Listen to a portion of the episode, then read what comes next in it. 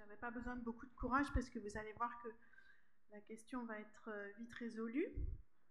Donc, euh, la question est donc, peut-on détecter les microéveils sans électroencéphalogramme?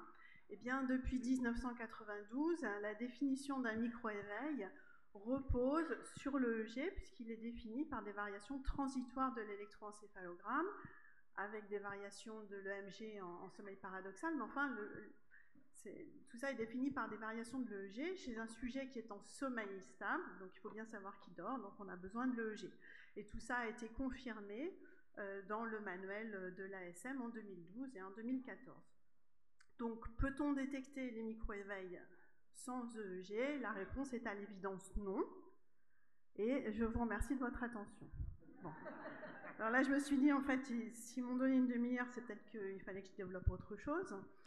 Euh, donc, on ne peut pas détecter les microéveils sans EEG, mais est-ce que par hasard, on ne pourrait pas détecter de manière assez euh, facile les conséquences non corticales des microéveils? Et là, la réponse est oui. Alors, pour ça, il va falloir passer en revue euh, quelques questions. Quels sont les marqueurs qu'on peut utiliser? Quelle terminologie on va utiliser pour ces événements? Quelle est leur corrélation avec les micro-éveils purs et durs corticaux? Quelles sont les normes? À partir de combien de ces indicateurs on va dire que c'est anormal? Et euh, quelles sont les recommandations de nos sociétés savantes et des experts? Alors, quels marqueurs? Il y a des marqueurs respiratoires, des marqueurs cardiovasculaires.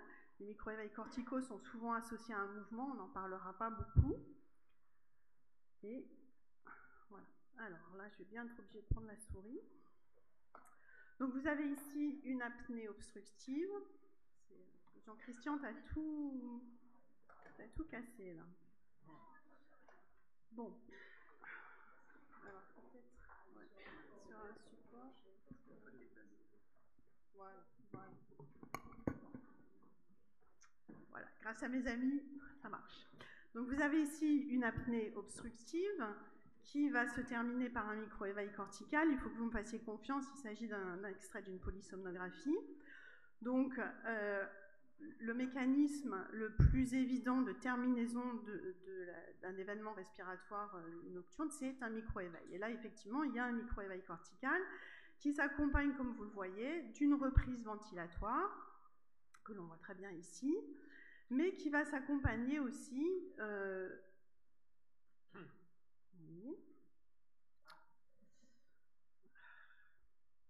d'une augmentation transitoire de la fréquence cardiaque.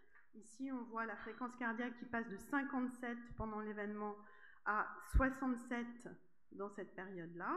Et puis aussi, ce que vous avez ici, c'est l'onde de pouls enregistrée par le photoplétismogramme, et on voit une diminution de l'amplitude de l'onde de pouls contemporaine de ce micro-éveil. Donc il se passe des choses qui ne sont pas euh, détectés au niveau cortical de manière contemporaine à la survenue d'un micro-éveil cortical.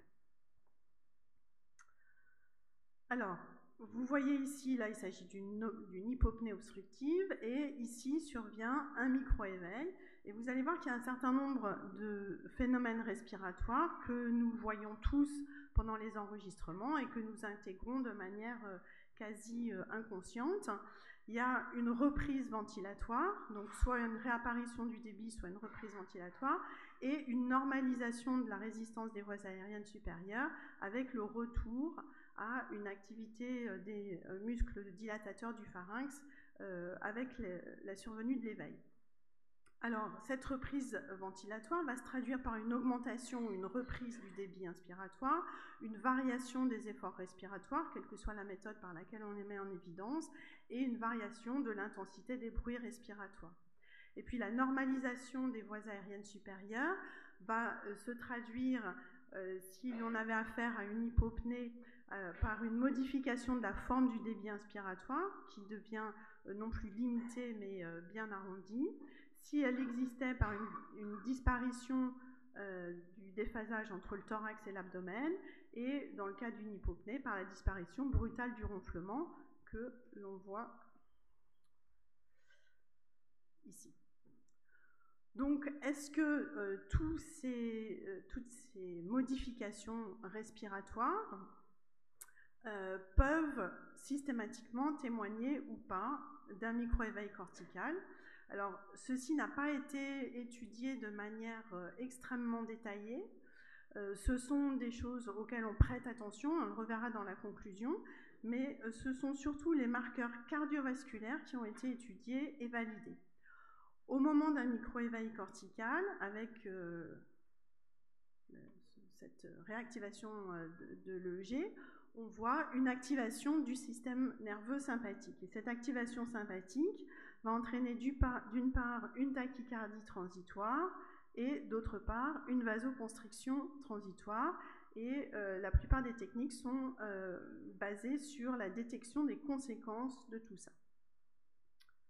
Donc on va voir avec le microéveil une accélération transitoire de la fréquence cardiaque comme je vous ai montré sur l'exemple précédent, mais du fait de la vasoconstriction, on va avoir aussi une augmentation de la pression artérielle, une diminution de l'amplitude de l'onde de pouls, une diminution du temps de transit du pouls et une diminution de l'amplitude de la tonométrie artérielle périphérique. On va revenir sur ce que sont euh, ces différents marqueurs en dehors de la pression artérielle que vous connaissez tous.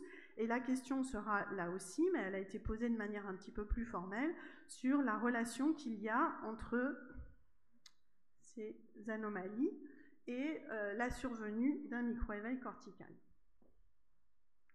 Alors l'onde de pouls, euh, que vous connaissez tous parce qu'elle est quasi, euh, le, signal est quasi ubiquitaire sur tous les systèmes d'enregistrement. elle est obtenue, son amplitude est mesurée par photoplétismographie au niveau du capteur d'oxymétrie et vous avez un, volume qui varie avec chaque cycle respiratoire au niveau de la pulpe de l'index si vous avez une vasodilatation, eh l'amplitude de cette onde de pouls va augmenter. À l'inverse, si vous avez une vasoconstriction, l'amplitude de cette onde de pouls va diminuer. Et euh, ceci est utilisé de manière très commune. Ce que vous voyez ici, ce sont ces variations. Chez un patient qui présente des apnées euh, répétitives avec des désaturations et on voit qu'à chaque reprise ventilatoire, à chaque disparition de la résistance des voies aériennes supérieures, comme en témoigne l'abolition du déphasage entre le thorax et l'abdomen, eh bien, nous avons un aplatissement de l'onde de pouls. Donc, premier marqueur. Deuxième marqueur, le temps de transit du pouls, qui est le temps qui s'écoule que l'on mesure entre l'onde R et euh, l'arrivée de l'onde de pouls au niveau de l'index, en l'occurrence pour les études de sommeil, parce qu'on peut mesurer ce temps de transit du pouls à différents sites. Et euh, ce temps de transit du pouls, qui est d'environ 250 millisecondes chez le sujet normal, va varier en fonction d'un certain nombre de facteurs. Un de ces facteurs, c'est la pression artérielle. Donc vous avez ici une hypopnée obstructive, on voit euh, très mal sur ici. Euh, l'augmentation progressive de l'effort inspiratoire notée par la pression œsophagienne.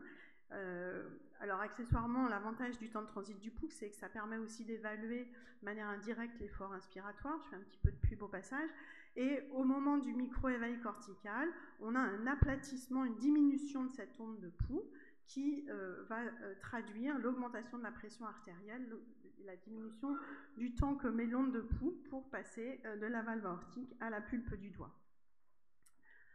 Alors, euh, le tonus artériel périphérique, que vous connaissez sans doute tous parce que c'est très utilisé pour l'évaluation de la fonction endothéliale chez euh, différents patients qui présentent éventuellement des facteurs de risque cardiovasculaire, peut aussi être utilisé au cours du sommeil, où à ce moment-là, on va regarder les variations cycle par cycle. Et là, en fait, on revient à quelque chose qui est très proche de l'amplitude de l'onde de pouls.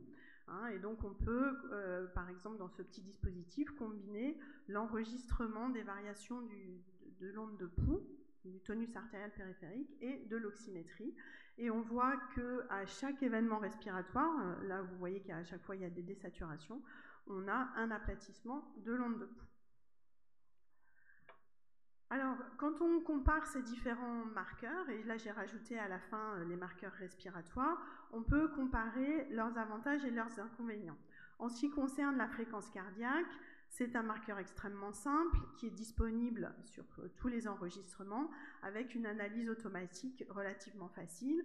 Malheureusement, bien entendu, ces variations de la fréquence cardiaque ne sont pas du tout spécifiques des micro-éveils Et l'amplitude, même chez des sujets qui n'ont pas de bêta-bloquant, pas de pathologie cardiovasculaire, est parfois trop faible pour être détectée. Et en tout cas, euh, à ma connaissance, il n'y a pas eu de validation à une échelle suffisante, avec une méthodologie suffisante, pour voir si euh, ce marqueur isolément pouvait être utilisé pour euh, être corrélé à des micro-éveils corticaux. Le temps de transit du pouls, PTT en anglais, c'est une mesure qui est relativement simple, euh, puisqu'on a déjà une électrode de CG et euh, la pince de l'oxymètre. Donc on n'a pas besoin de rajouter un matériel particulier. Et ça a l'avantage aussi de permettre une évaluation indirecte de l'effort respiratoire. Les inconvénients sont que, euh, là encore, les, modifications du PTT ne sont pas spécifiques du micro-éveil cortical. Il y a des problèmes d'échantillonnage. Pour obtenir un bon signal de temps de transit du pouls, il faut un échantillonnage élevé. L'analyse automatique est très difficile et pour l'instant n'a pas été mise au point. Et euh, c'est un signal qui est assez sensible aux artefacts, euh, en particulier aux artefacts de l'ECG. Alors le temps de transit du pouls a bien été validé pour tout ce qui est évaluation de l'effort euh, respiratoire. En ce qui concerne les micro-éveils corticaux, il, a été validé mais sur des échantillons beaucoup plus faibles. L'onde de pouls est euh, là aussi très simple et disponible sur tous les, enregistrements. Euh, l'analyse automatique est possible avec différents algorithmes selon les, fabricants. Euh, encore une fois, les variations, du temps de, l'onde de pouls ne sont pas spécifiques aux, micro-éveils corticaux. Peter Calverne avait euh, comparé la spécificité, et la sensibilité euh, de ces différents marqueurs cardiovasculaires et avait noté que l'onde de pouls était peut-être un petit peu plus sensible que le temps de transit du pouls. Euh, la validation a été effectuée, là encore sur des échantillons qui ne sont pas très très grands, mais les validations ont été faites de manière correcte. La, tonométrie artérielle périphérique, ou le PAT en anglais, euh, l'avantage essentiel, c'est qu'il y a une analyse automatique qui est tout à fait correcte. L'inconvénient, toujours pareil, que euh, les modifications du PAT ne sont pas spécifiques des micro-éveils corticaux et surtout que cela nécessite un euh, capteur supplémentaire, soit que l'on rajoute sur un enregistrement, sur une polygraphie, une polysomnographie, mais c'est aussi disponible comme outil de dépistage et là encore la validation a été faite de manière relativement correcte. Pour ce qui est de la respiration, eh bien c'est simple. Par définition, c'est disponible sur tous nos enregistrements. Une analyse automatique est possible, elle est parfois un petit peu délicate. Les inconvénients, c'est qu'on ne voit pas toujours de manière très très claire euh, les éléments qui, nous, euh, qui témoignent d'une diminution de la résistance des voies aériennes supérieures. Mais euh, le plus gros problème, c'est qu'il n'y a pas eu de validation de, de, cette technique pour détecter les micro-éveils corticaux. Alors, une autre question qui se pose, c'est comment est-ce qu'on va appeler ça? Est-ce qu'on appelle ça des micro... comment appelle-t-on ces modifications? Micro-éveils non corticaux, micro-éveils autonomiques, ce sont les deux appellations qui sont les plus utilisées euh, dans les publications. Réaction d'activation autonomique, indicateur non corticaux d'activation ou indicateur d'activation non corticale. On se mélange un petit peu les pinceaux. Euh, c'est vrai que les termes qui utilisent micro-éveil font un petit peu grincer des dents puisqu'on ne sait pas si le sujet est réveillé ou endormi. Je vais vous montrer quelques exemples avec euh, des constructeurs que vous reconnaîtrez. Euh, donc ici, on parle à, la terminaison de chacun de ces événements respiratoires de micro-éveils autonomiques qui sont basés sur la détection de l'onde de pouls, de la diminution de l'amplitude de l'onde de pouls. Donc cette euh, terminologie de micro-éveil autonomique est assez, euh, euh, assez bien distribuée. Là, il s'agissait d'un appareil qui, l'hypno-PTT, qui permettait de détecter des variations du temps de transit du pouls et de les relier, enfin, supposément, au micro-éveil. donc on parlait de micro-éveil autonomique, hein, qu'on pouvait même classer en micro-éveil autonomique d'origine respiratoire ou non respiratoire. Ici, euh, sur le matériel de Sidelec, on parle d'indicateurs non corticaux et c'est une combinaison de paramètres respiratoires et de paramètres cardiovasculaires, en particulier euh, la diminution de l'onde de pouls. Alors, euh, à, la limite, peu importe le terme que l'on utilise, encore que micro-éveil, ce soit quand même un peu difficile à avaler. ce qui est encore plus difficile à avaler, c'est cette terminologie ici, où où les diminutions du PAT sont assimilées à des événements respiratoires. Alors, sur le premier exemple que je vous ai montré, ces, diminutions rythmiques, enfin, périodiques du PAT étaient associées à des désaturations, donc on peut quand même être euh, convaincu qu'il s'agit d'événements respiratoires. En revanche, ici, si j'arrive à bouger la souris, euh, la saturation euh, reste tout à fait stable et on voit des, variations périodiques de, du PAT qui sont intitulées événements respiratoires, ce qui fait encore plus grincer les dents. Alors, quelle corrélation avec les micro-éveils corticaux? Ben, une, corrélation existe forcément puisque euh, le micro-éveil cortical est euh, le, dernier élément d'une réaction euh, réflexe, un mécanisme de survie. Le sujet est en train de s'asphyxier, fait des efforts respiratoires de plus en plus intenses contre des voies aériennes qui sont bloquées. L'organisme réagit par une réaction tout à fait habituelle d'alerte, la réaction fight or flight, et donc forcément, on va avoir une corrélation entre ces variations, en, particulier cardiovasculaires, et les micro-éveils corticaux. Donc le fait qu'il y ait des corrélations euh, très significatives est, indiqué dans tous les papiers, quel que soit le marqueur, mais ça ne nous avance pas beaucoup. Les vraies questions, c'est euh, quelle est la valeur prédictive euh, de, tel ou tel marqueur. Alors ça, c'est disponible pour chacun des indicateurs non corticaux, mais essentiellement sur des petits échantillons. Hein. Donc on essaye de faire de prédire à partir de l'index de micro-éveil de micro-éveil euh, autonomique ou d'indicateurs non corticaux, à la fois l'index de micro-éveil cortical et euh, l'index d'événements respiratoires. Parce qu'en fait, la, vraie question tourne autour de, des implications de l'utilisation de ces, indicateurs non corticaux pour le calcul de l'index d'apnée-hypopnée. Euh, c'est important pour, ça pourrait être important pour des hypopnées avec une diminution de débit inférieure à 50% et qui ne sont pas des si on est sur une polygraphie. Si on pouvait utiliser ces marqueurs pour dire il s'agit bien d'une hypopnée pathologique avec un micro-éveil cortical vraisemblable, euh, cela pourrait euh, améliorer l'utilité de la polygraphie.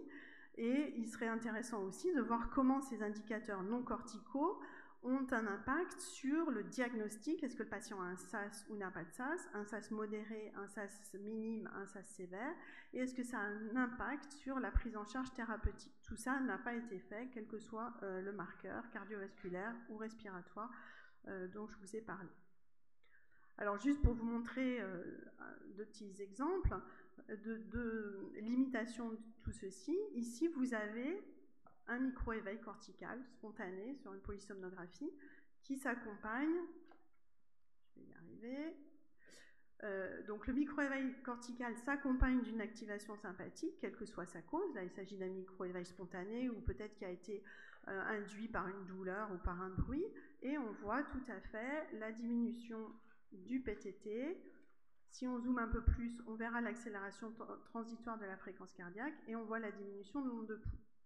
Donc là, il s'agit d'un micro-éveil cortical. On voit des indicateurs non corticaux d'activation, mais il n'est pas question de relier euh, cet indicateur non cortical à un, événement respiratoire, puisqu'il n'y avait rien précédemment.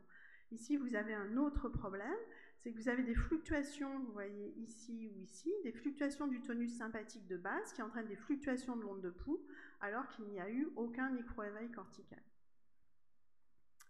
Alors, quelles normes?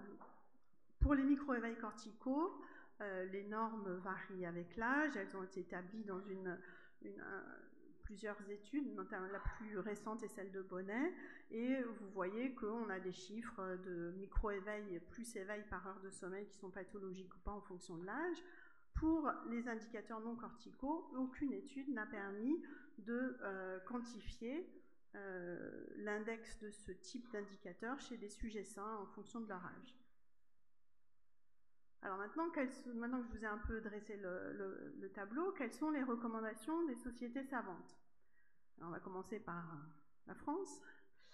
Euh, donc dans les recommandations de 2010, ces alternatives euh, qui pourrait nous permettre d'évaluer indirectement la survenue de micro-éveils corticaux grâce à des réactions d'activation autonomique ou des index non corticaux est bien mise en évidence, mais donc on parle de la réduction de l'onde de pouls, l'accélération de la fréquence cardiaque, la réduction du temps de transit du pouls, mais je vais vous lire les deux dernières phrases.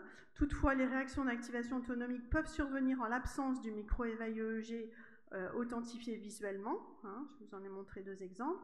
Et elles ne peuvent donc pas leur être assimilées et leur contribution au diagnostic du SAS n'est pas établie. Bon, il n'y a pas d'autres euh, recommandations, mais je crois que là, les choses sont claires. Euh, il n'y a pas encore eu suffisamment de validation sur l'impact de l'utilisation de ces indicateurs non corticaux pour nous permettre de les utiliser comme marqueurs indirects des éveils corticaux. Et puis, on va euh, terminer sur euh, le manuel de l'ASM, où je vous ai mis un petit extrait, c'est la remarque numéro 2 concernant le codage des micro-éveils. Le codage d'un micro-éveil peut être amélioré en utilisant des informations supplémentaires sur l'enregistrement.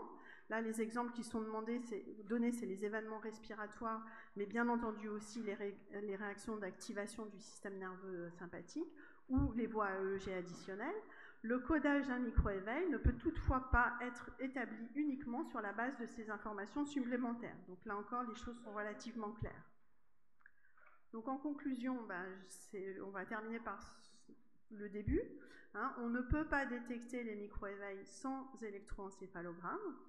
Donc ceci implique que certaines hypopnées ne peuvent pas être codées comme telles sur une polygraphie ventilatoire, que euh, le corollaire de ça, c'est qu'une polysomnographie est parfois indispensable pour obtenir un index d'événements respiratoires précis et fiable.